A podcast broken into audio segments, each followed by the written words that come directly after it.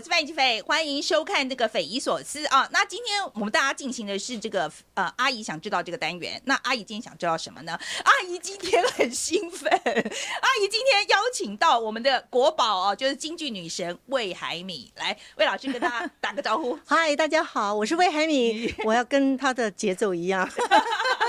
刚刚老师一进来就说啊，他这个讲话速度比较慢，然后说我讲话速度很快，我。承诺说，我可以讲慢一点。OK，OK。其实魏老师是真的，在我念大学的时候就很红。呃那个时候是那个当代传奇，当代传奇刚创立的时候嘛，哈。那那时候呢，我知道就是那个剧本是莎士比亚的剧本，然后呢，却是用京剧的方式来演出。说实在，我去看的时候，我只觉得脑袋就要轰这样子。真的？嗯，我觉得很厉害。可是说实在，我那时候不知道，觉得为什么很厉害。我是真的过了一二十年之后。我自己才恍然大悟，我觉得为什么当时会觉得很厉害？因为那个就是一个很棒的创意，因为它其实就是把你看一个莎士比亚一个古典的啊英文的剧，然后跟一个我们京剧东方这么传统一个也是这么老的东西，这么不一样的东西混在一起，然后混得很好，这就是创意。OK，可是我才花了二十年才了解他的那个为什么他这中间为什么会可以感动这么多人的地方啊？那。我知道我自己很兴奋，有这个机会可以跟老师谈谈这一次啊，您要演出的事情。那我就是担心说，我自己这样光我自己一个人兴奋啊，不知道说我们观众会不会认识。所以后来我就到我们的 LINE 的社群，有一个社群叫做范姐的国际新闻练鼓场。OK，好。总而言之，我就到那个练鼓场去留了个话。我就想问一下我们年轻朋友，说知不知道魏海米这样子？结果我非常的惊讶，我是说真的，我那时候一放上去，大概不到三十秒，就有很多年轻的朋友跳上来说，我们认识啊。来，魏老师，我觉得哦，其实说实在，我现在常常去。做节目的时候，人家也都会说叫我范老师。我老实跟你讲，我其实还蛮讨厌人家叫我老师。我总觉得我在做节目，不管是做任何东西啦，我其实觉得我是在跟朋友分享，所以我觉得老师好像有一点太距离，距离对，而且太尊称了。可是我觉得叫你魏老师，我觉得好像很适合，因为我看像《霸王别姬》里面在讲京剧里面的大明星的时候，好像都是这样称呼的，是不是？啊，你是说老师吗？对，我觉得老师现在是一个。比较现代的一个词汇，就是它有一些东西可以提供给别人学习的，大家都会叫老师。老师，你看任何的插花老师也是老师，对不对？那么，所以我觉得这个是也语汇的问题。呃，其实真正的呃过去的名角儿，人家是叫老板的。哦，叫老板。哎，哦，那么你你刚刚跟这两位粉丝说的话呢，我觉得呢，我想做一点点修正。其实京剧最早在民国的时候，它是年轻人流行的玩意儿。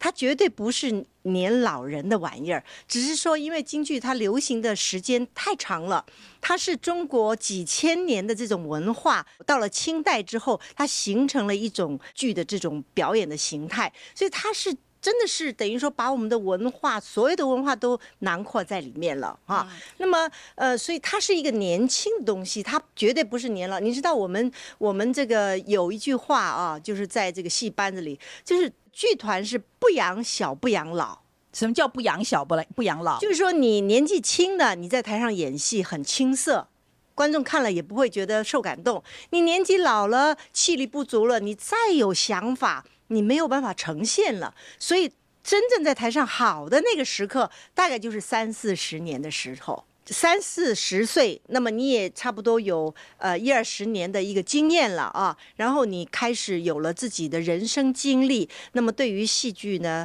呃这种所谓的术呃技术的部分呢，慢慢的这个这个练得更好了，所以这个是一个相辅相成的，而且是一个跟你的人要慢慢成熟了，那么你对于戏剧的这种表演也会越来越成熟，所以我觉得戏剧其实它并不是说是老年的东西，只是说因为。它传承太久了，而且大时代的关系使我们的这个剧呃演艺人员啊不断的在传承，它没有没有过多的创新。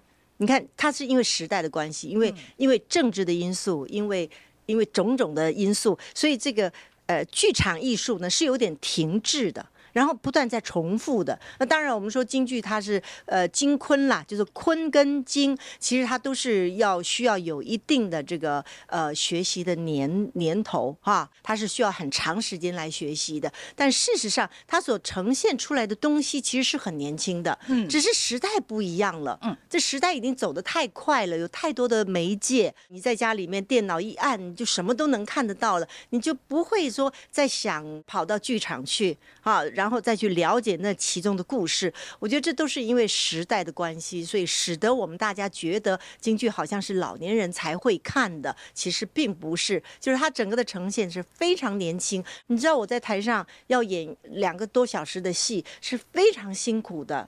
那个能量是要聚集、累积很多很久的，嗯就是他的状态各方面都要好。是老师刚刚讲这么久哦，是要跟大家讲，就是说，其实京剧不是老年人才看的哦，那个很多年轻朋友是可以欣赏的。当然，我们待会会谈到，我们会请老师来跟我们讲一讲哦 OK 为什么年轻人应该去看京剧？但是我要先请教老师哦，老师我知道你九岁、十一岁啦，十一岁就开始唱戏了嘛？没有开始学习。开始学习，十对一岁开始学习哦。就您跟我们讲一下，说当初是怎么样进来的？我简单的说啊，呃，当时在台湾这个这个京剧呢，都是在军中成立，因为民间没有那么多的经费哈。那么在军中成立呢，大的剧团里面开始就是人都老了嘛，那么就要招小孩儿哈，于是呢就开始招小科班儿。我就是在海军的。当然，因为都是军中嘛，陆海空嘛啊。那么最早的是大鹏剧剧校，然后是复兴剧校，然后是陆光剧校。那我们海光的小海光是最后成立的。所以这是为什么名字里面有个海吗？哎，对我我就是海光第一期的，所以我里面加了一个海字，每个同学那个当中都换了一个海字，所以我是在小海光，呃，那时候在左营我开始学戏的，那时候是我父亲非常喜欢，那么看到报纸上一个小小的招生简章，他就问我想不想去呃学戏，那我当时其实也不太懂什么叫戏，你懂吗？那么就觉得说。可以离开学校，可以不用考试，大概还不错吧。就不喜欢念书就。哎，也也不是不喜欢念书，是觉得那个是一成不变的、很无聊的一个生活。那么进了剧校之后，我是如鱼得水，然后真的就很开心。我我跟你讲，我在学校里面，我真的是学习最快的，所以我经常就是做小老师。我学戏快到什么程度呢？一周就可以学一出戏，哇，OK，哇，那个要把整个整个背起来啊！整个唱、整个念，就是整个一出戏，我我一周是可以学一个戏的。哇，好厉害哦！你的同学要学多久？呃，大概两三个月吧，哦，哇，差这么多、啊。差这么多，真的差这么多。OK，、所以老师是有一点天才啦。其实，在这方面，我我觉得这。个是上天给我的使命吧。嗯，啊，所以是真的是有一点天才，这没有话讲，没有话讲。那你十一岁，我觉得你这个是天选之人啦，天选之人。OK，十一岁就开始了，就是学习京剧，对不对？嗯。然后呢，到了一九八零年代的时候，嗯。其实那时候京剧在台湾已经开始走下坡了。我觉得可以这样讲吗？呃，就是说，在传统的表演方式里面呢，开始看的人越来越少了。就是说，因为那时候也是面临到这个问题，就是年年纪长的人，有些都出国了，或者有些不在了等等的。那么当然，在进到的那个那个剧场的人就越来越少。但是后来啊，台湾有了一个不太一样的，就是呃，成立了一些像两厅院呐、啊，或者是国父纪念馆的这些大的剧场开始有了以后呢，好像戏剧又有一个不同的。有一种改变了，就是传统的这种表演方式呢，好像就变成是比较是军中的。我们在那个中华路的那个文艺中心，在那里是比较用一个传统的方式，但是我们真的在外面演出的时候呢，啊、都是演很多的新戏，就像八六年你刚刚讲的那个《欲望成国》啊，跟当代传奇，呃，所以我觉得大概八零年代就是台湾整个社会的经济起飞。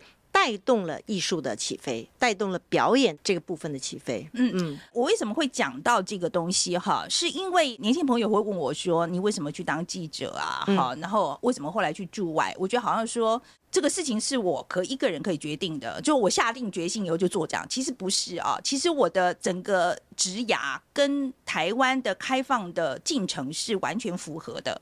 啊，就是因为解了报禁，说我才有办法去当记者。那后来就是因为卫星电视台的这个执照也开放了，所以我才有办法去到电视台去当驻外记者这样子。所以完全是跟台湾的开放的脚步是一起前进的。嗯，我现在想问老师，就是说，你觉不觉得你在你的表演的啊这个生涯，是不是跟台湾的这个进程？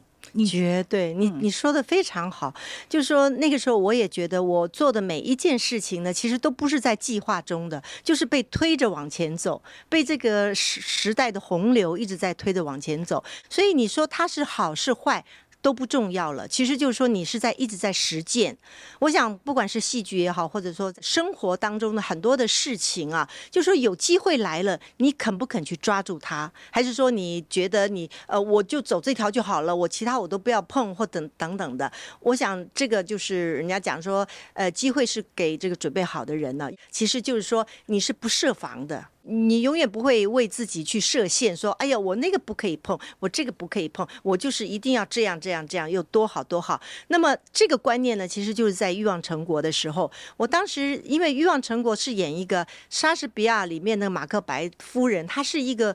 呃，这个有心计的一个女人，老师，我一定要跟你讲说，我那时候看到的时候，我的感想啊，我说实在，我在京剧那个青衣啊啊，我说实在，青衣对我来讲很是很没有吸引力的。我觉得不是只有唱功的问题而已，是他的角色给我的感觉就是温良恭俭让。然后我其实一看到那个，我就整个就完全会花给 OK。可是我觉得你的马克白那个角色，就是马克白夫人那个角色。很疯啊！我是说真的，那个很疯啊！所以那时候我一看就觉得这个才符合嘛，就是对对我来讲，这个青衣的那种温良恭俭让，对我我说实在，我看不下去。但是那个马克白夫人的那个情感那么激烈，我就觉得呀，这个才讲到我心里了。是，可是我觉得这两个是一个非常不同的表演形式。你自己在演的时候是怎么样跳过来呢？呃，我在当时呢，其实是。嗯，没有什么呃很明显的感觉，我我就是演了，把这个戏演出来，但是观众都觉得很好。那么也有观众会告诉我说：“你不要去演嘛，你演那个角色又不重要，然后只有三场戏，呃，然后又是一个坏女人，你干嘛要去演？你破坏你自己的形象。”我后来就觉得，当时的那个情况还是美艳红星跟玉女红星是不一样的一个时代的。那么我自己呢，也会问我自己：，你说你本来以前是玉女，后来是的，是的，演一个对美艳的那个 OK。但是你知道，我现在再回头看呢，我觉得这个是有一个很重要的点呢，就是说，因为我学的是梅兰芳，对不对？嗯。那么梅兰芳他是男的，他是男旦，那么他要变成女人的时候呢，他会有一个风格的建立。我现在才觉得哦，就是女性，你想要建立一个女性的风格，其实是不容易的，而且也不需要，因为你本来就是女人了。你应该做的是演出各种不同的女女子的形象或者她的内在，那么你才是真正能够表达一个好的演员的一个资质嘛。但是梅兰芳大师那个年代不一样，他都是男旦，他要转换性别的时候，这第一个性别，我认为他做到极致了。所以它能够形成一个风格，所以我们说中国上千年传统的女性，她的美好就是人们心目当中对女女人的那种那种幻想，其实是在这个梅兰芳大师的这个身上可以看到的。但是你如果叫梅兰芳，她她转换成女人之后，她今天扮演杨贵妃，明天扮演潘金莲，你说合适吗？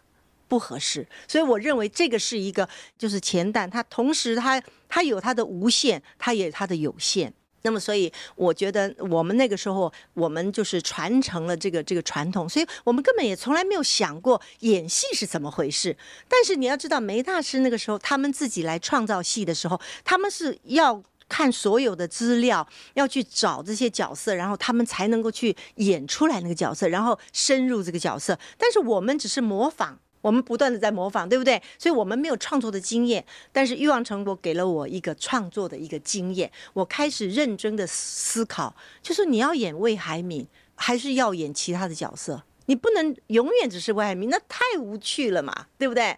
所以我在那个时候，我就开始有了认知，就说哦，原来要演像一个角色。呃，不是那么简单的时候，你在台上把你的唱念做打的功夫展现出来就行了。你要有很多很多的思考的空间，你对这个人物的认识、他的背景，还有他的身份、他的年纪等等等等，你通通都要了解了，然后才能把唱念做打的这个功夫、这个技巧，借由这些表演把它传达出来。我跟你讲，我当时呢，就是特别觉得说，我连个眼神都是好人的眼神，我不是一个坏人的眼神。但是你在演这个角色的时候，你就要有一个坏人的眼神。那坏人眼神是什么呢？你就要慢慢去体会，然后慢慢去寻找，然后慢慢从你的动作，呃，我那时候穿的那个那个裙子叫剧裙嘛，哈，我就把这个剧裙变成是一个表演的加强，就是它好像一个蛇蛇蝎的感觉，那个尾巴一过来。那个是跟那个能剧去学的，你知道啊？所以我在演的时候，啪啪，这个几个一甩了之后啊，这个人物就。变成很很有心机的感觉了，他不正派了，你懂吧？我这里一定要跟 podcast 观众讲一下，你们这这一段一定要来看 YouTube，因为老师真的，我觉得那个一点点动作就好有戏哦，真的好有戏。可是老师，您那时候在演那个角色的时候，你有没有觉得过，说我这样子会不会对不起我的师傅？呃，我当时呢，倒没有觉得对不对得起师傅，我只是想到说，好像就是说我还没有把它演好，我为什么没有办法把它演好？所以呢，我就开始来转转变自己。所以从八六年演完，呃，一直到九零年我们去英国之前这个三年，其实我一直在转换这个角色。所以我们大家已经这么喜欢，你还觉得演的不够好？呃，不够。因为那个时候我自己不认同我自己，我认为我的艺术还是有点空泛，还是有点贫乏，所以我后来不是到九一年的时候，我又跑到呃大陆北京去拜师吗？就是那个时候，我就觉得越是在创新戏的这个过程里面，你就越觉得自己哎呀好贫乏，就是我我想要运用一些什么东西，好像我运用不起来。但是我去学了戏之后呢，我在这个正规的梅派戏啊，他的这个唱念做打这些功夫当中呢，有越来越多的养分了之后呢，我再来回头来看这个新戏，你反而能演得更好。那么演了新戏之后，你再回头去演老戏，你又有一个不同的发现。因为我们终归是这个年代的演员，不是民国时期，我们很多的观念都已经改变了。所以我在现在这个戏里面呢，我加了很多现代人的一种呈现。一种喜怒哀乐的呈现，或者说心境的呈现，所以我不不会让他有那种好像只是一张皮，我就是唱好了就算了，念好就算了，不是的，这个每一句他都有意思在里面。嗯，每一个表演都都是从前面开始酝酿，到后来你怎么样把这个戏、把这个人物串成立体化呈现？嗯嗯，老师，可是我自己是从传统媒体跳到新媒体啊，就是我其实也是等于是整个转换，我脑袋要转过来。我我其实那时候觉得很重要一件事情是，我今天如果要把我现在新媒体里面我想要做好的话，我很多。我以前在传统媒体做事情、做新闻的观念，我必须要丢掉。对，这个过程其实很痛苦，因为你要知道那个东西，我已经做二十几年了，那个非常的深化。嗯，可是我不知道老师，你那时候在做这样一个这么大的转变的时候，有没有经过这个过程呢？就是那个老的那个东西怎么办？呃，我觉得我很幸运，就是说我从小在台湾我们学习的时候呢，那时候比较没有受到大陆的这个呃演戏的影响哈，所以我们在台湾呢，我是什么流派都演的，我没有什么好像框架说一定要演梅派或者一定什么，我那个时候就已经很广泛的演，我不但演女生哦，演青衣、演花旦、演刀马旦，我甚至于演老生、演小生，我都演。哦，就是那个时候的台湾的状况是容许你这样子演的，你只要票房好，所以你任何的戏你都可以唱。所以呢，我觉得我一开始我就比较没有这种很很牢的这种框架，所以呢，在去学梅派的时候呢，那时候你已经是一个所谓带艺投师的这样的一个演员，只是说你在梅派的这个部分的专精不够。但是呢，我再去跟梅梅宝九老师学的时候呢，再去听他讲，再去看他在表演的时候，你就可以从他的各种的，不管是眼神也好，或者是他吊嗓子时候那个气口，还有他演唱的时候的那种梗脖子的，就是男人的音箱的那种感觉哈。你就可以学到，你晓得吧？所以我觉得呢，现在往回看觉得好复杂，但是在当时，因为我有太多太多的机会让我不断的去练习。都来不及去思考，更不要说还要去想到说，呃，那么我这样做对不对？那样做对不对？其实根本来不及思考。你知道，我我记得我在八零年代的时候，我一年大概要演四五十出新戏哦。天哪，四五十出啊！对，哇，我一年要演四五十出新戏，然后我曾经有在四个月演出三个大戏，而且是不同的戏哦，哦。那个时候我头发都那个就金钱秃啊，就是那个压力大大到那种程度，所以我觉得那个时候好像就是不断的一直往前走，一直一直时间一直往前，根本也没有时时间思考。梅兰芳大师说，戏剧的生涯就是三个字：简繁简。哪三个字？简就是刚开始的简单，简单的学，不要太复杂，就去想很多事情，你就简单的吸收、吸收、吸收。但是到了一个中期的时候，你就一定会遇到一个烦，就是任何事情都多了，不管是演出多了，然后你学的戏也多了，你要记的东西也多了，你看的东西也多了，这个是一个烦。这个烦呢，其实就是一种这个钻石在切割的过程，不断的在磨磨磨磨磨。那么等到后期的时候，你又开始返璞归真了，又回到一个简单的思考了。那个时候，你说不定戏已经不会像每一天好像那个时间都不够分配一样。你这个时候说不定有时间了，那么你就开始来思考了：我怎么样真正的来进入这个角色？我觉得这个时间呢，大概是从九六年的时候，九六年的时候就开始了，繁到简。就开始了，哎，那个时候是三军剧团解散，我们当时就军中剧团没有了，然后就成立了国光剧团。那么那个时候我的戏呢，一下就就减到很低很低，反而有让你有思考的机会。可是我老师，我有个问题，就是当时你会不会有一点不安？因为你想想看哈，以前有这么多演出的机会嘛，哈，然后我觉得一方面也是以前的观众群可能很大，那现在变小了，right？然后你的演出机会也变小了。你那时候会不会有担忧的时候？我那个时候啊，真的也没空担忧，因为我不在台湾就在大陆，不在台湾就在大陆演演出啊，然后跟着老师的团啊，呃，这个这个巡回啊等等的，所以在那个时候呢，是真正的潜就潜下心来进修。真的是潜下心来进修，等于就是在在之前的那么多年的时间，我是不断在消耗自己，但是没有进账。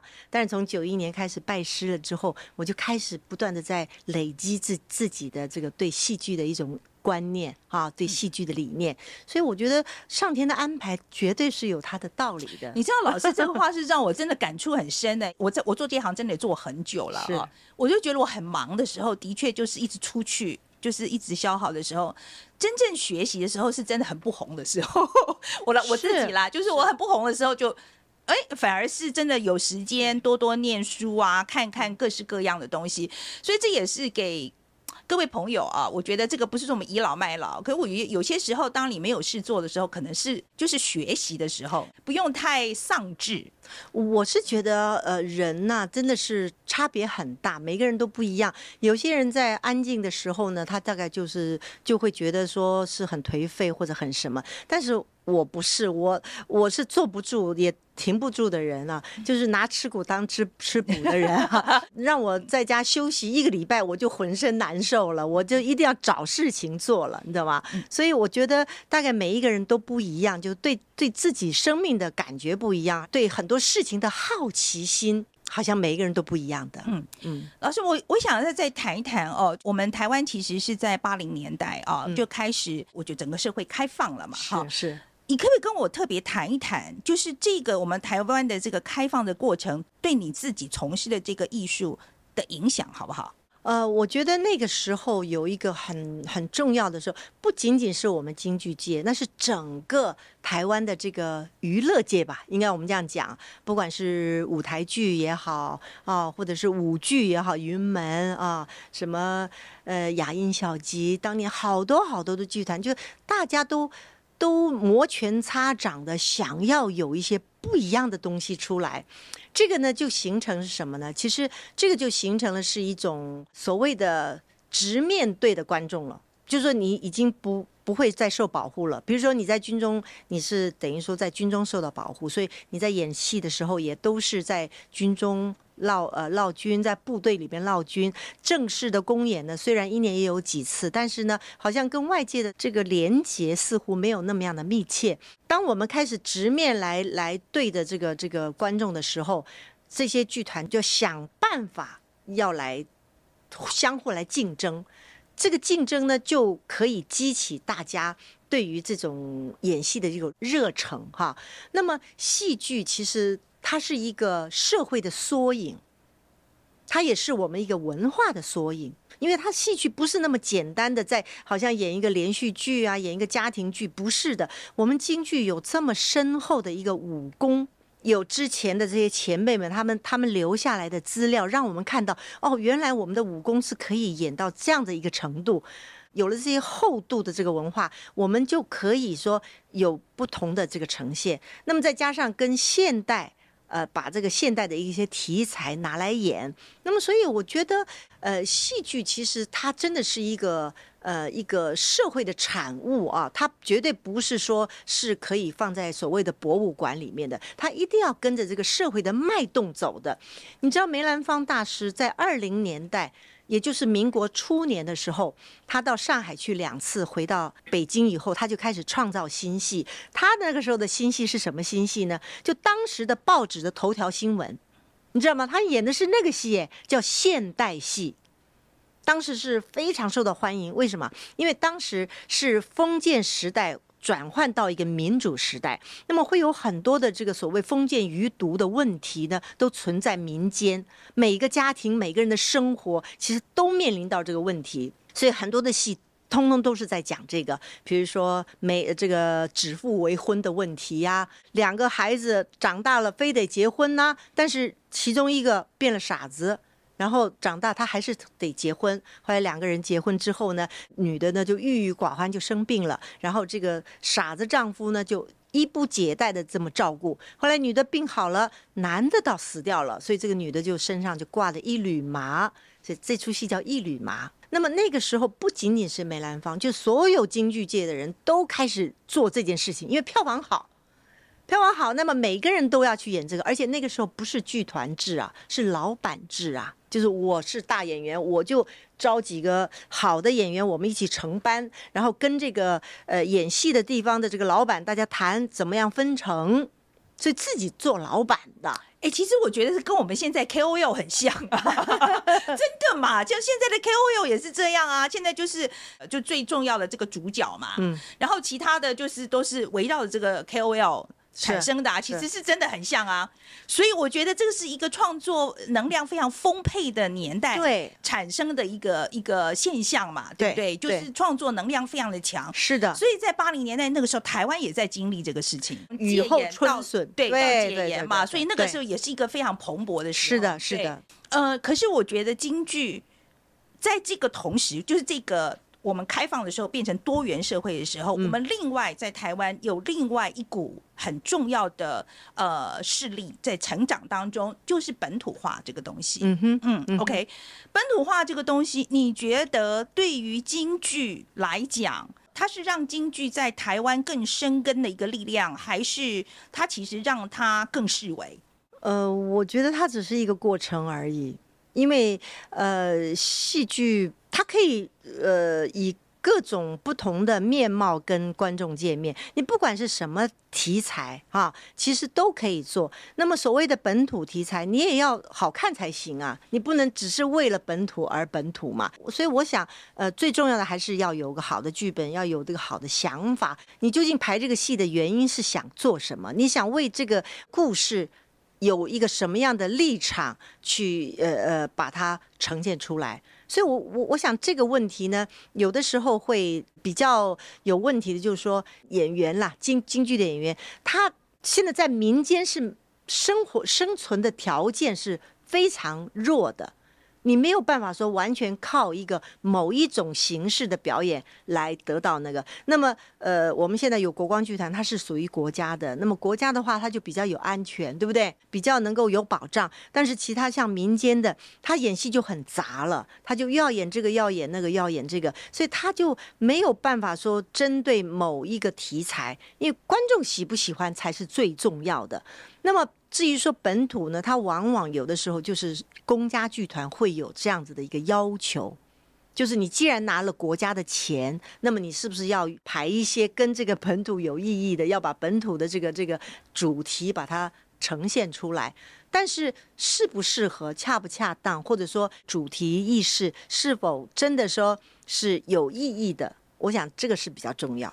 我老师，我是这样讲哦，我觉得，嗯，如果说莎士比亚跟京剧都可以做结合，我想不出为什么本土跟京剧没办法结合。当然可以结合啊，对，我觉得这绝对可以，只是也许我们还还没有办法做到，但是我觉得是有可能的。你知道我演过妈祖吗？哦，真的。OK，那这个就是我们做的本土的题材，其实戏本身没有问题的，京剧。它可以包容任何任何的剧种，你看我们演希腊悲剧，演楼兰女，不是也都很好吗？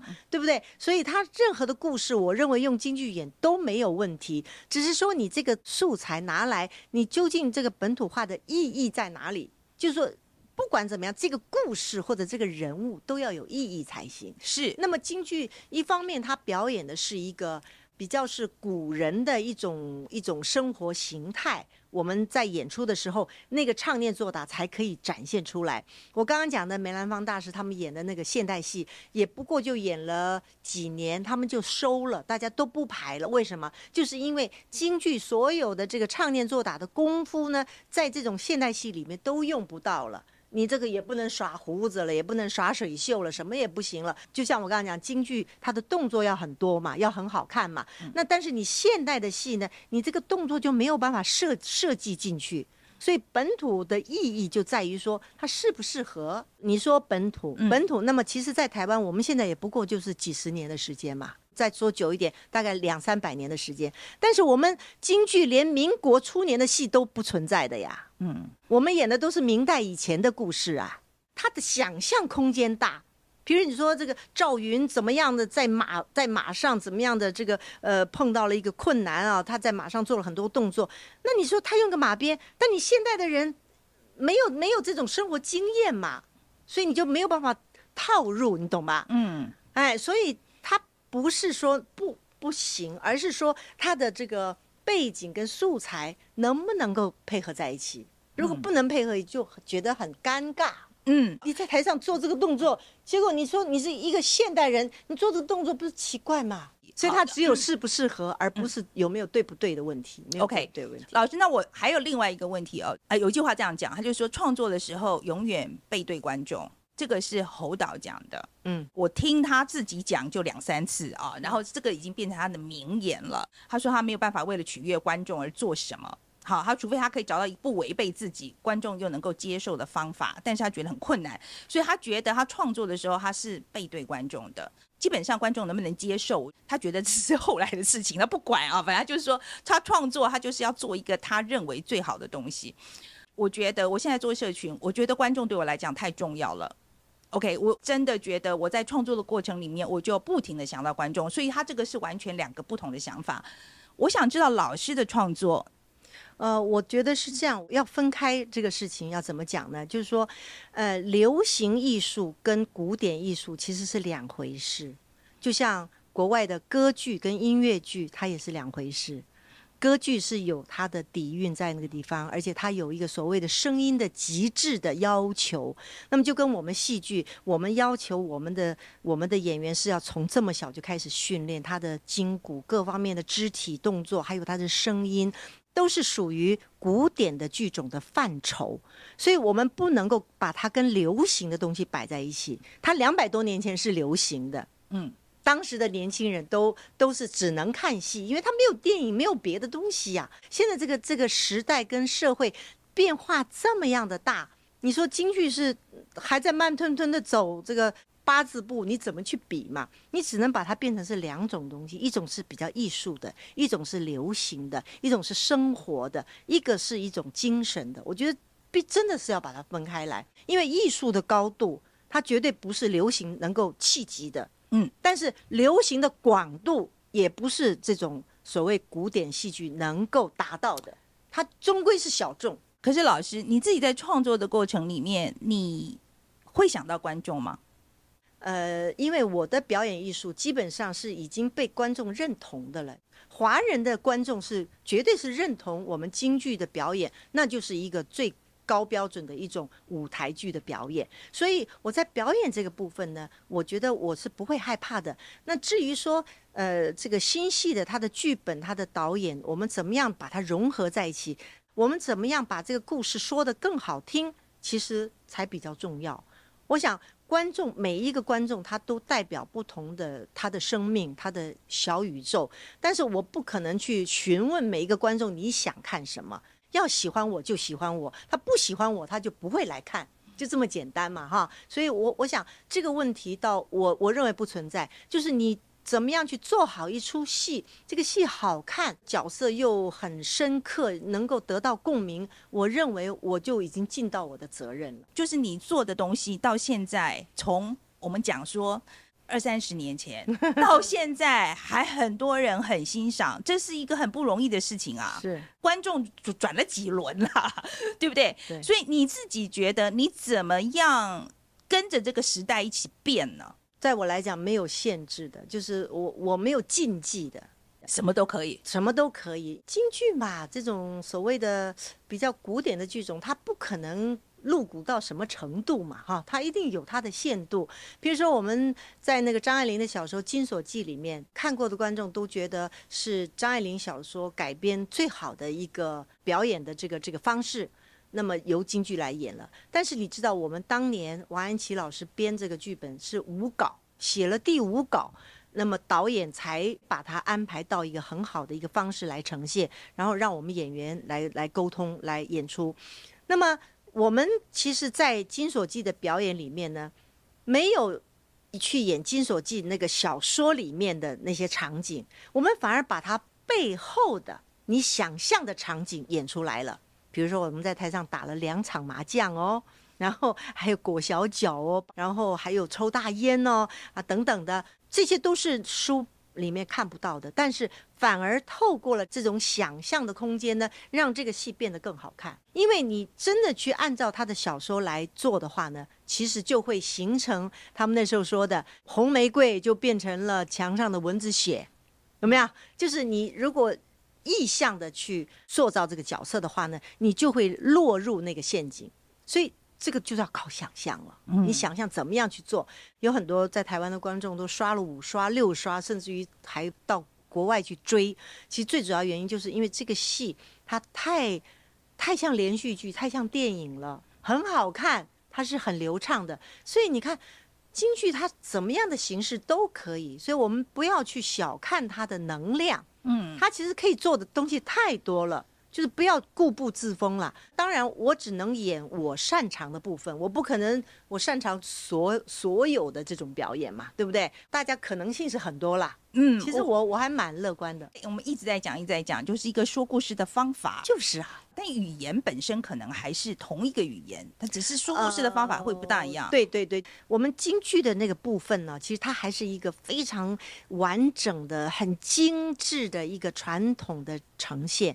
但是像这种新戏呢，你就要改变自己的套路，嗯，因为他一讲话就叽里咕噜咕噜一一大串，但是老戏是化繁为简，就像我们的诗句一样，一整句的东西变成几个字而已，是一个传统的特点。古典的特点，但是在新戏里面，你就要破除这个。所以在那个王王熙凤大闹宁国府，还有这个金锁记，哦，我的话之多、你一演一出戏下来，声音很真的很疲倦，非常疲倦的。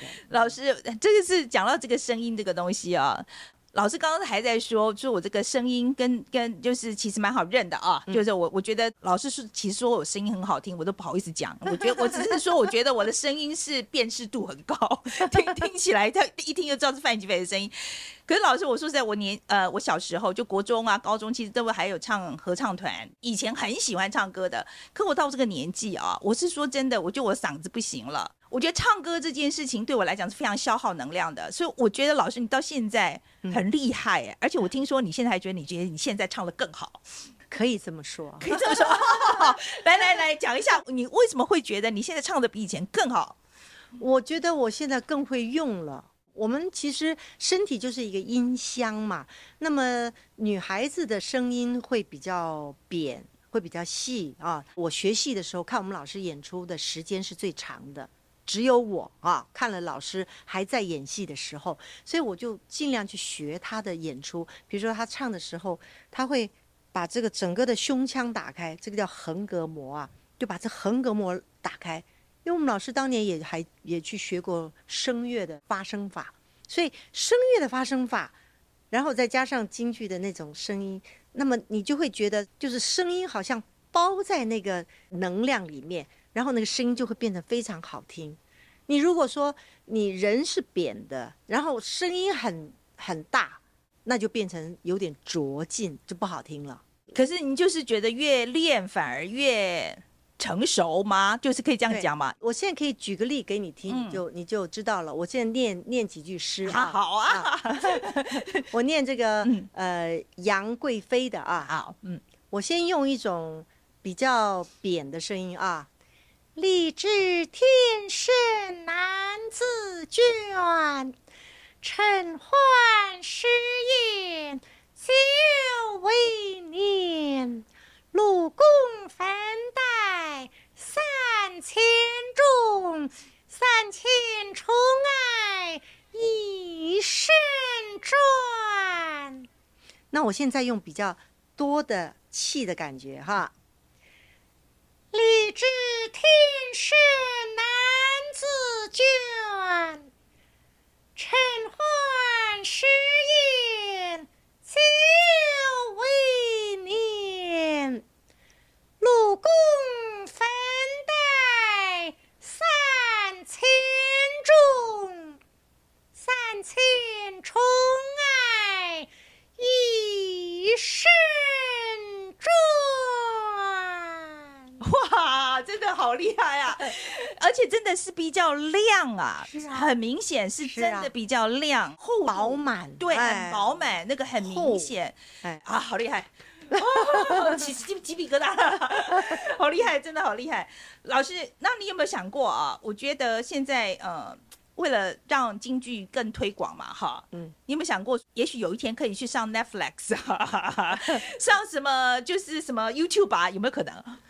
我当然很希望了，因为我觉得未来的这个这个演戏的生涯呢，大概演出的机会会越来越少了。我希望是一个呃，开始来整合我自己的一些想法，整合我自己的一些心得，把这些心得呃，看看能不能用纪录片的方式或者用线上的方式把它拍摄下来。在京剧界来讲，我们好像年龄已经算是比较高的了啊。那么，但是呢，很多的这个。呃，教学呢没有办法那么普及化。其实真正的要去塑造一个角色，认识一个角色，你要顾及到的东西非常多。那我觉得我可以把它做做一个集结，哈，把它变成一个好像一个教科书一样。当然，我我不敢说我的这个这个教学会会是呃唯一的或者独特，不是。但它这是属于我的。那么我很希希望把这些心得都给它做出来。那么这样子的话呢，不管是内行外行，他都可以透过这个来了解这个艺术性的这种高度，而不仅仅只是啊听一段唱，哎拍拍手，我觉得那个就有点儿。呃，就有点过去看戏的那感觉。过去人不是说我不看，我听戏，我就是听那那句唱有个好就行了。以前人是这么讲的，因为那个时候戏剧在他们身边是呃时时刻刻都听得到的哦，街头巷尾你都可以听到那个唱片在放的。但是现在不是了呀，你想要把这个东西传承下来，我觉得。用这样子的方法，应该是比较好的，用更现代的方式来跟各位来来老做一个老师真的很厉害，老师很潮啊！那先讲讲就是线上课程啊，真的很厉害，真的很厉害啊！老师来跟我们介绍一下新的戏好不好？哎，好的，嗯，这个在梅边之园呢，呃，是一个呃我在今年很重要的一个活动啊。一方面我拜师已经三十年了啊，那么老师虽然已经故去了，但是我在一七年开始纪念老师第一周年的时候，我就办了在梅边的其他的系列啊。那么每一年都办，但是前两年因为疫情的关系，那么今年刚好呢北艺的开幕，于是我就把这个想法呢送上去，他们非常喜欢。那么我在演这个三个这个梅派谷子老戏呢，八月十二号是《洛神》。啊，晚上，然后十三号的晚上是《霸王别姬》啊，是我跟吴兴国合作的。哦，OK，嗯嗯 对，那么第三天呢是穆桂英挂帅的捧印。那么，但是这个三天的戏呢，它的戏份都不长，大概就是一个半小时之内就结束了。所以呢，我在每一个戏的前面呢，增加了一个导引。但这个导引是真正在台上表演的一个导引，因为我觉得，呃，这样的一个戏呢，在这个时代来讲呢，更应该花更多的时间来介绍它的出处，来介绍他表演的重点，这才是把古典的这种剧呢做一个更好的一个呈现。你看梅兰芳跟这个曹子建《洛神赋》，还有顾恺之的《洛神赋图》，他们是这个历史当中的这个不同阶段的艺术家、文学家啊、绘画家，但是他们有共同的一个一一种想法，是把这个《洛神赋》呢做一个呈现。各种不同的呈现，但是到了梅兰芳大师呢，他把它做一个戏剧的一个全面化的一个呈现，我觉得这个是做的太好了。那么所以呢，这个戏里面就包含了有这个文学，哈，包含了有绘画，包含了舞蹈，张义军的舞蹈，然后呃，这个王安琪老师的文字，包含了音乐，就等于说我们中国文化当中很重要的元素，我把它摆在前面的《洛神引》，让大家更能够理解这个《洛神引》的从古到今的这个故事的。这三天的演出都有这样一个，对，有一点像导读的这导读。对导读的这种方式呃，我们叫导引吧，导引，对，就导引的方式。第二天就是吴兴国采风剧法，采风剧坊，采风剧坊它会着重在这个十面埋伏，嗯。然后再用各种乐器来模拟各种不同的角色。然后第三天呢，穆桂英挂帅呢是请到了这个叶宜君。叶宜君这个曲艺团，他用评书的方式来介绍杨家将的故事。OK，哎，就杨家将怎么样被害，怎么样那个，然后呢，到最后穆桂英挂帅出征呢，就带出了这个戏。好，哎那我们观众里面，如果说没有看过京剧的，您可不可以推荐他去看哪一天？好了，三天都去看好了。我觉得三天都去看了以后呢，你就变得很厉害，这样可可以吗我？跟你说，我觉得这个三天戏都要来看哦，嗯，因为像这样子的一个经典的梅派的作品呢，未来呈现的机会很少，不管是两岸，其实都已经很少了。